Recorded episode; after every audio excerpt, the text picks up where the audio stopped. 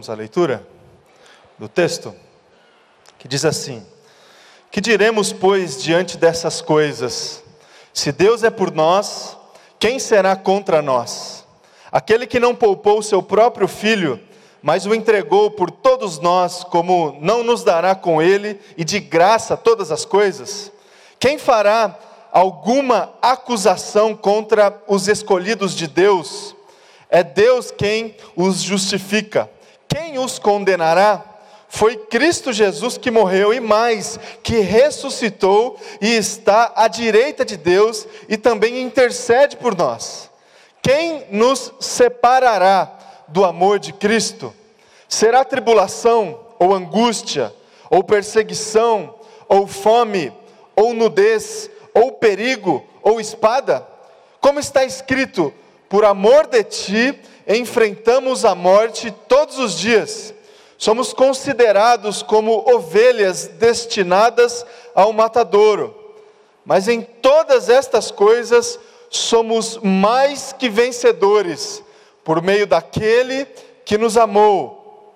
Pois estou convencido de que nem morte nem vida, nem anjos nem demônios, nem o presente nem o futuro, nem quaisquer poderes, nem altura, nem profundidade, nem qualquer outra coisa na criação será capaz de nos separar do amor de Deus que está em Cristo Jesus, nosso Senhor. Até aqui, vamos orar mais uma vez? Feche teus olhos, coloque diante de Deus em oração, diante da palavra. Vamos orar. Senhor Deus Pai, nós estamos aqui agora, Deus, diante da tua voz, a tua palavra, Deus, que nós recebemos como tua voz para nós, tua direção para nós, tua orientação. Que de fato seja assim nas nossas vidas, Deus, que a gente consiga uma capacidade espiritual de entender a tua vontade pela reflexão da tua palavra, de entender aquilo que o Senhor espera de nós, o cuidado que o Senhor tem para nós, entender, Deus, a realidade, Pai, espiritual, te conhecer mais, que isso aconteça, Deus, através da leitura e reflexão da Tua palavra, Deus, que ela encontre em nós um lugar, um lugar especial no nosso coração, Pai. Essa é a minha oração em nome de Jesus. Amém. Amém. Amém, irmãos. Eu estava esses dias ouvindo um, um sujeito que eu ouvia falar é, de, por, por, por, conhecidos e, e a partir do, do ano passado eu conheci ele pessoalmente, estou participando de um projeto com ele que é o pastor Ziel Machado e, e esses dias eu estava ouvindo ele é, falar e ele disse uma coisa que me chamou a atenção, gostaria de compartilhar aqui com, com você. Ele disse assim: ó, Deus não nos chama para lugares ideais. Deus nos chama para lugares reais. Deus não nos chama para lugares ideais, mas Deus nos chama para lugares reais. E aí eu fiquei pensando sobre essa crise, essa angústia que faz parte das nossas vidas em várias áreas assim, entre situações ideais e situações reais. Como nós alimentamos o nosso coração, a expectativa da nossa vida para desfrutarmos de, situações ideais. E como nós também, pelas forças que temos, limitações que temos, nos afastamos, fugimos de locais que nos apresenta a realidade, não é? A gente estava aqui há pouco ouvindo sobre o trabalho que a Cleide realiza dentro dos hospitais. Hospital é um lugar real, né? Não tem nada de ideal no ambiente, no ambiente de, de um hospital. A gente prefere os lugares ideais, né? Essa reflexão ou essas escolhas que a gente tem que fazer, vez ou outra, nas nossas vidas, elas permeiam a nossa, o nosso coração é, o, o tempo todo, entre uh, o ideal e o real. Isso é, é, essa dicotomia, né, essa reflexão, ela está na, nas teorias, pensamento filosófico, por exemplo. Não sei se vocês, quantos de vocês conhecem, já ouviu falar da alegoria da caverna do Platão, né? Eu gosto um pouco de filosofia, aliás, é, na onda aí das, das séries espanholas, sabe? Que está fazendo sucesso. Tem uma série, é, chama Merli, não sei se vocês já ouviram falar. É tipo uma malhação, assim, lá da Espanha.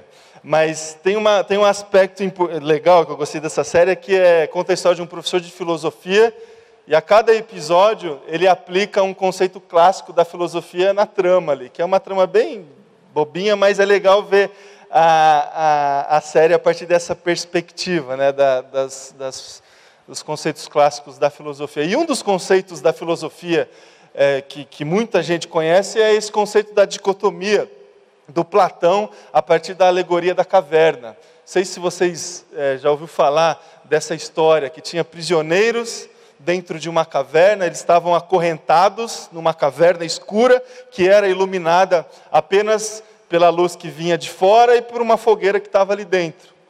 E eles tinham, obviamente, uma limitação grande de é, enxergar a realidade.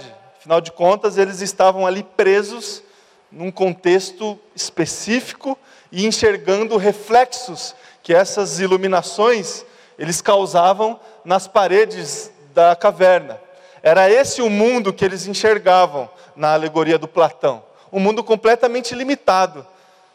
Estátuas do lado de fora, o sol se movimentando, eles pensando que as estátuas eram pessoas que estavam se movimentando lá fora.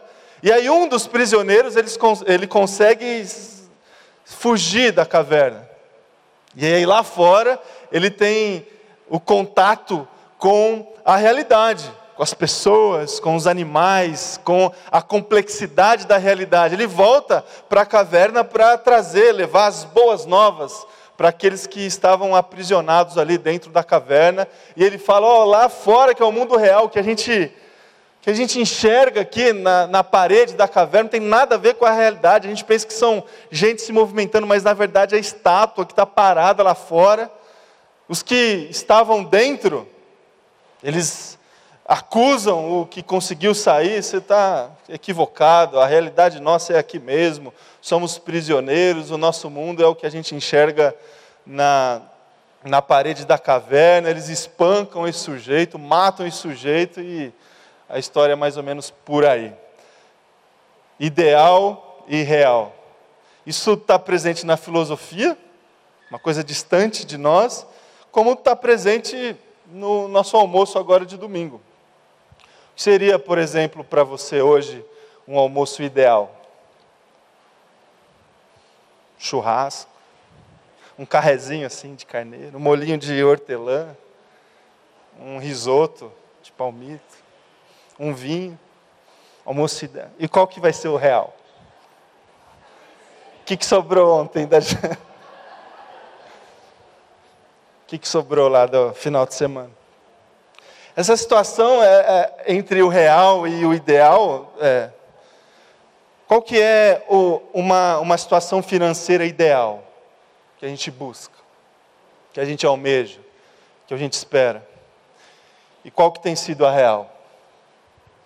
Qual que é a, a situação familiar que a gente considera ideal do nosso casamento, da relação que a gente tem com os nossos filhos e qual tem sido a real.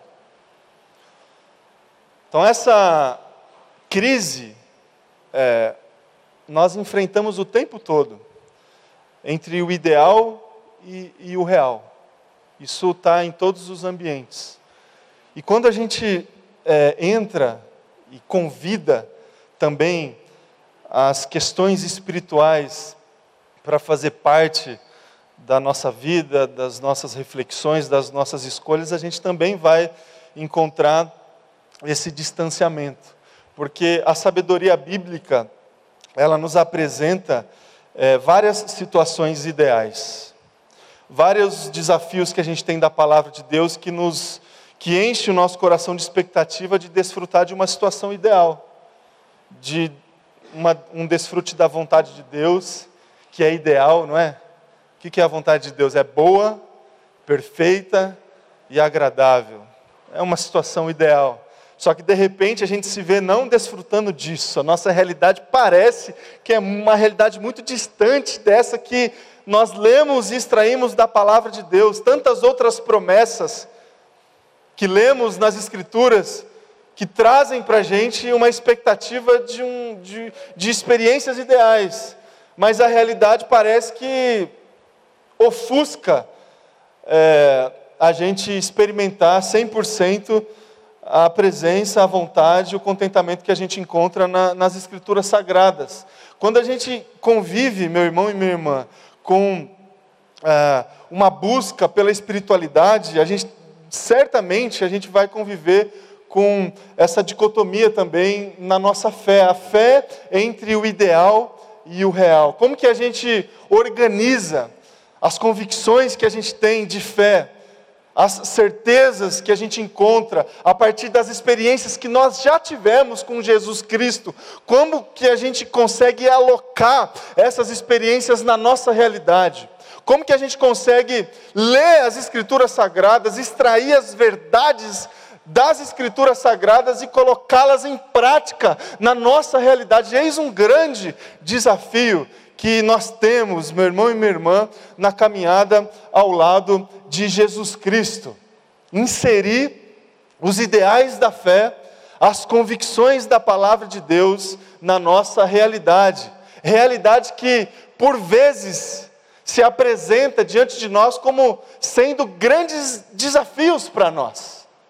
Tem um, um livro do, do, Ricardo Barbosa, chama Pensamentos Transformados, Corações Redimidos que ele, refletindo sobre esse texto que nós lemos de Romanos capítulo 8, ele traz, traz, expõe algumas, é, algumas experiências que passamos que dizem respeito à nossa realidade. Por exemplo, medo e insegurança.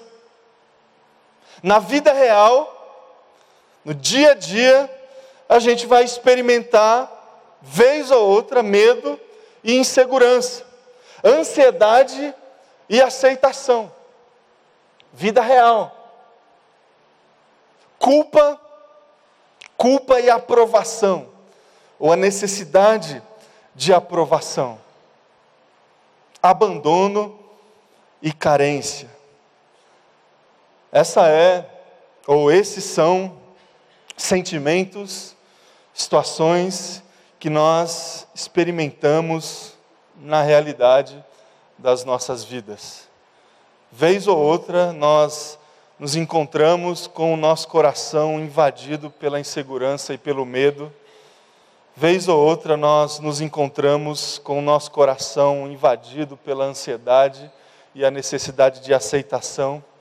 Vez ou outra, a gente se encontra com o nosso coração cheio de culpa, cheio de necessidade de, de aprovação, e vez ou outra nós nos sentimos abandonados, sozinhos, carentes de uma presença que seja, de um abraço que seja, de uma palavra que seja. Nós lemos aqui em Romanos capítulo 8, a partir do verso 31, o apóstolo Paulo, que era muito influenciado por essa dicotomia, especialmente a dicotomia do Platão, entre o ideal e o real, entre o que a gente está conseguindo ver mais ou menos e quando veremos face a face, entre é, uma, uma, uma situação que a nossa carnalidade nos limita e aquela que Cristo nos prometeu, vindoura, que não teremos mais nenhum tipo de limitação e nenhum, nenhum tipo de pecado.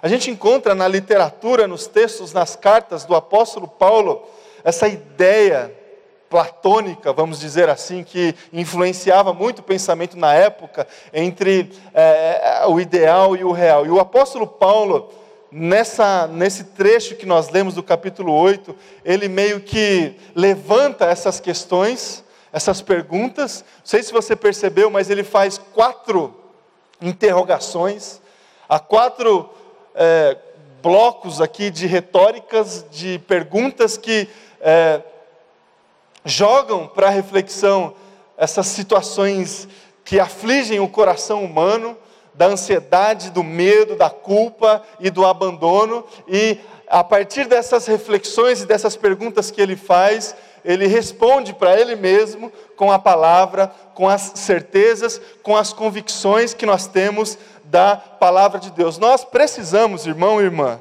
acreditar com muita fé no coração de que a convicção a convicção numa verdade absoluta, ela transforma o nosso coração. É esse o processo. Pela experiência, mas acima de tudo pela fé. Acima de tudo pela fé. O cristianismo, a vivência cristã acontece dessa forma. Nós recebemos Cristo por fé, pela convicção que nós temos na palavra. Na palavra. A Bíblia, a palavra de Deus, é a nossa única regra de fé e prática. Essas convicções que nós temos, se de fato acreditamos plenamente nas Escrituras Sagradas, a gente tem que acreditar também que essa fé nas Escrituras, ela transforma o nosso coração. É esse o processo. Não é o contrário. Não é, a gente não tem que adequar a palavra ao nosso coração, às nossas vontades. É, o processo é o inverso. A gente tem que moldar a nossa vida, o nosso comportamento, as nossas crenças à palavra. A palavra é o modelo.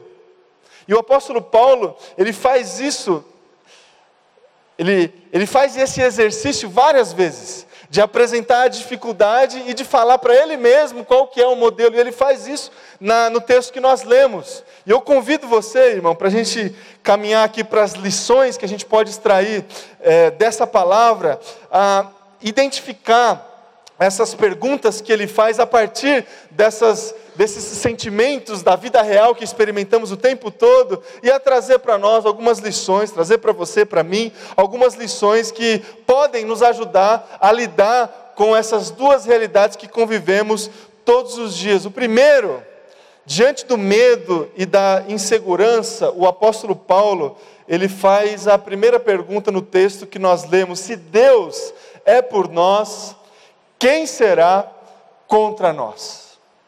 Se Deus é por nós, quem será contra nós? E quais são as situações, irmãos, que se apresentam contra nós na nossa vida real, que enche o nosso coração de medo e de insegurança? Uma enfermidade, uma, uma perda, uma perda. Daqui a pouco, irmão e irmã, a gente vai orar pela família do Cláudio e da Ângela. O Cláudio acabou de perder a mãe dele, faleceu, agora pela manhã. A gente vai orar por eles. Isso gera medo, gera insegurança. Situação real. Tantas outras, tantas outras situações injustas. A injustiça humana que faz parte das nossas vidas. Faz parte das nossas vidas. Essa, essa semana a gente, nós lá, é, minha família, a gente chorou junto com, com a minha irmã. Minha irmã, ela recentemente, recentemente havia passado um concurso aqui em Campinas e submeteu ao processo de tomar posse da vaga que ela conquistou pelos seus estudos, pela prova que fez e pelos processos ali que ela foi submetida de avaliação, reprovaram. A minha irmã que tem 20, quantos anos ela tem? 29 anos, faz esporte todo dia, academia, e o processo humano reprovou sim, sem resposta, sem justificativa. Irmãos, a gente está exposto à injustiça o tempo todo, o tempo todo. Isso gera medo, isso gera insegurança. E aí a palavra de Deus vem no nosso coração, afirmando, afirmando nas nossas vidas, nas convicções de fé que nós temos, se Deus é por nós, quem será contra nós? enfermidade, perdas, injustiças, pecados. Deus é maior do que tudo isso, meu irmão e minha irmã. Deus é maior. Deus é maior. Tiago, capítulo 1, versículo 2: Feliz é o homem que persevera na provação, porque depois de aprovado receberá a coroa da vida que Deus prometeu aos que o amam. Persevere, meu irmão e minha irmã, nas situações que têm é, enchido de alguma forma o teu coração de medo e insegurança. Persevere, saiba que Deus é maior. Que Deus é maior. Nós temos tão grande nuvem de testemunhas na palavra de Deus que nos mostram essa realidade. A história de José, por exemplo. Lê lá essa semana, Gênesis. O tanto que esse sujeito sofreu, o tanto que esse sujeito foi submetido a situações de injustiça, quase morreu, julgado o tempo todo, injustamente, mas Deus sempre foi maior na vida de José. Sempre sustentou, sempre cuidou. E lá no final ele reconheceu e desfrutou do cuidado que por vezes nós não conseguimos enxergar.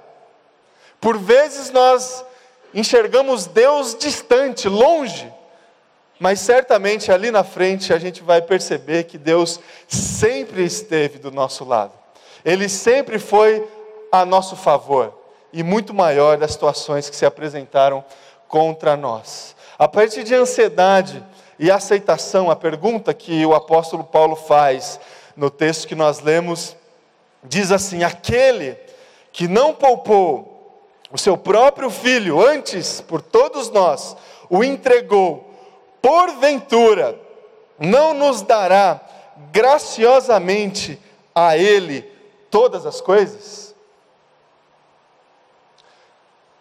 O que são todas as coisas, irmãos? Aqui a questão é a gente pensar sobre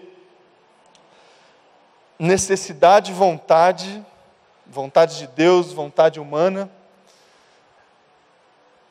às vezes a gente pensa que todas as coisas são assim, as coisas que invadem o nosso coração que a gente chama de desejo. Para a gente isso que é todas as coisas. E a gente acha que Deus tem que nos dar todas as coisas, os nossos desejos. A Bíblia nunca nos prometeu a satisfação dos nossos desejos. Ela sempre nos prometeu, nesse texto, em, todos, em outros mais, Mateus capítulo 6, por exemplo, Jesus falando, a Bíblia sempre nos prometeu todas as coisas. O Senhor é o meu pastor e o que? Nada me faltará, todas as coisas.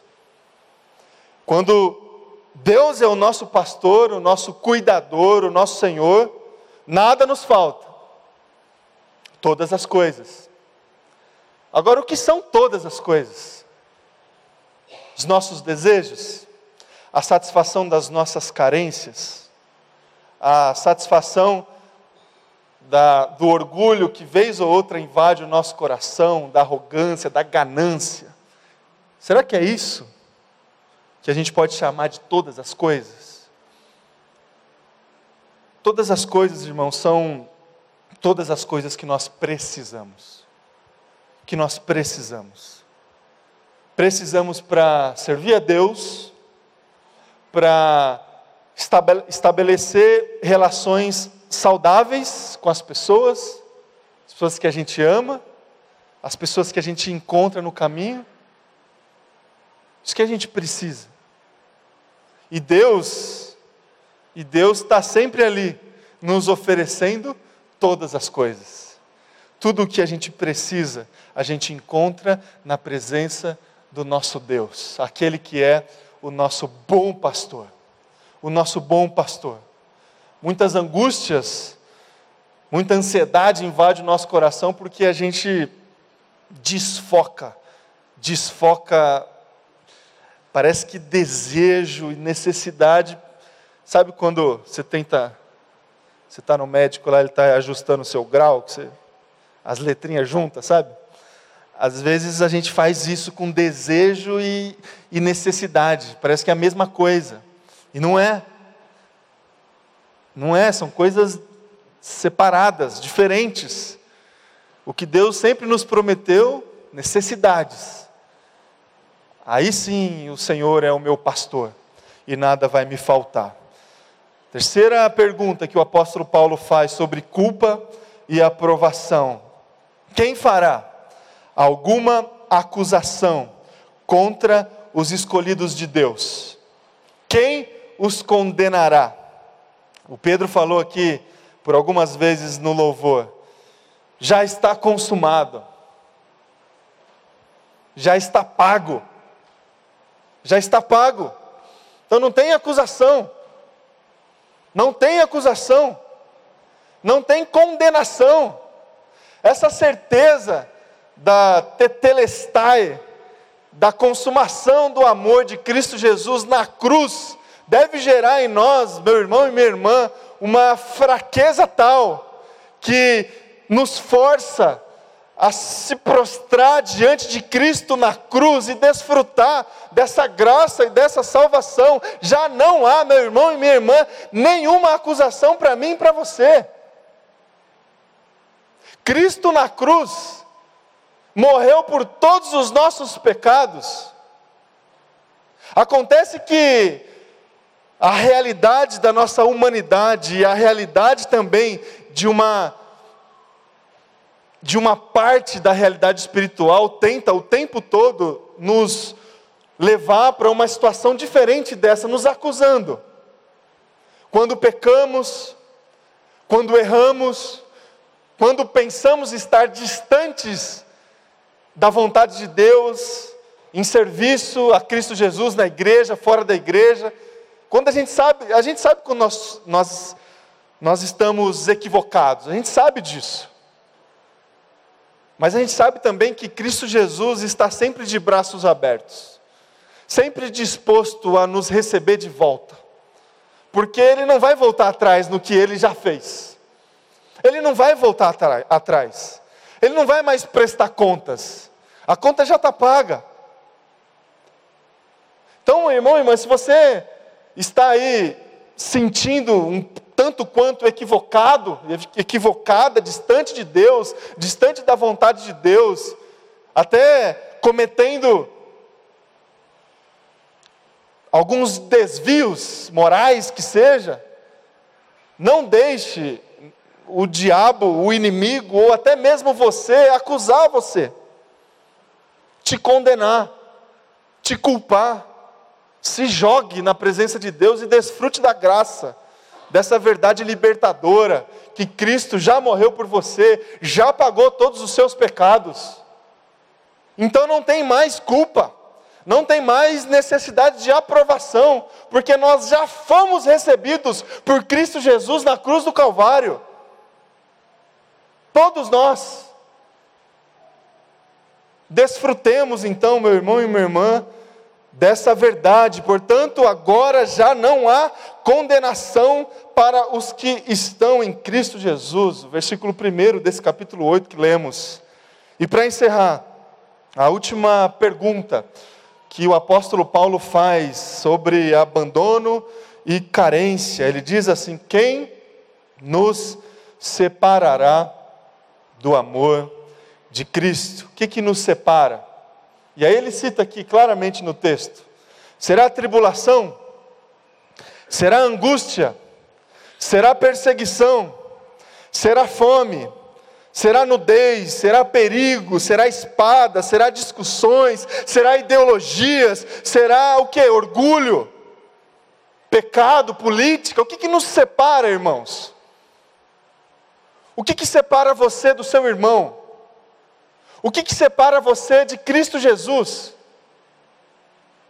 Se a sua realidade, se o seu dia a dia tem separado você das outras pessoas, ou separado você da pessoa de Cristo Jesus, alguma coisa está errada. Porque nada disso pode nos separar, nada disso pode separar a nossa vida do amor de Cristo Jesus. Consequentemente, nada disso pode separar a nossa vida de uma outra pessoa. Vivamos, vivamos esse amor de Cristo Jesus que nos junta, que nos aproxima, que nos aproxima, que nos aproxima de Deus e que nos aproxima das pessoas. A realidade pode ser sagaz, pode ser sutil, se a gente não prestar atenção. E de repente, uma coisa pequena, uma sementinha, que pode germinar no teu coração e teu coração vai ser invadido por disenção, por discussão, por ódio. De repente você começa a odiar outra pessoa por alguma coisa. Tem nada a ver com o amor de Deus, isso, irmão e irmã. Tem nada a ver. Quem nos separará do amor de Deus? Nada disso. E o apóstolo Paulo diz no final, e eu encerro, dizendo as palavras que ele disse: Estou convencido de que nem morte, nem vida, nem anjos, nem demônios, nem presente, nem futuro, nem quaisquer poderes, nem altura, nem profundidade, nem qualquer outra coisa na criação será capaz de nos separar do amor de Deus que está em Cristo Jesus, nosso Senhor. Não importa a sua realidade, não importa os desafios que você tem, as escolhas que você precisa fazer, as decisões que você precisa tomar, as lutas que você está passando, saiba, meu irmão e minha irmã, que Deus está com você. Deus está com você. O amor dele te envolve. Desfrute desse amor. Tenha fé, tenha fé nesse terreno que a gente busca o ideal e tenta passar por cima do real. Tenha fé no meio de tudo isso. E saiba que Deus vai cuidar da tua vida, vai cuidar da tua casa, vai cuidar da tua família. Amém? Vamos orar, vou convidar você a ficar em pé agora. Nós vamos orar.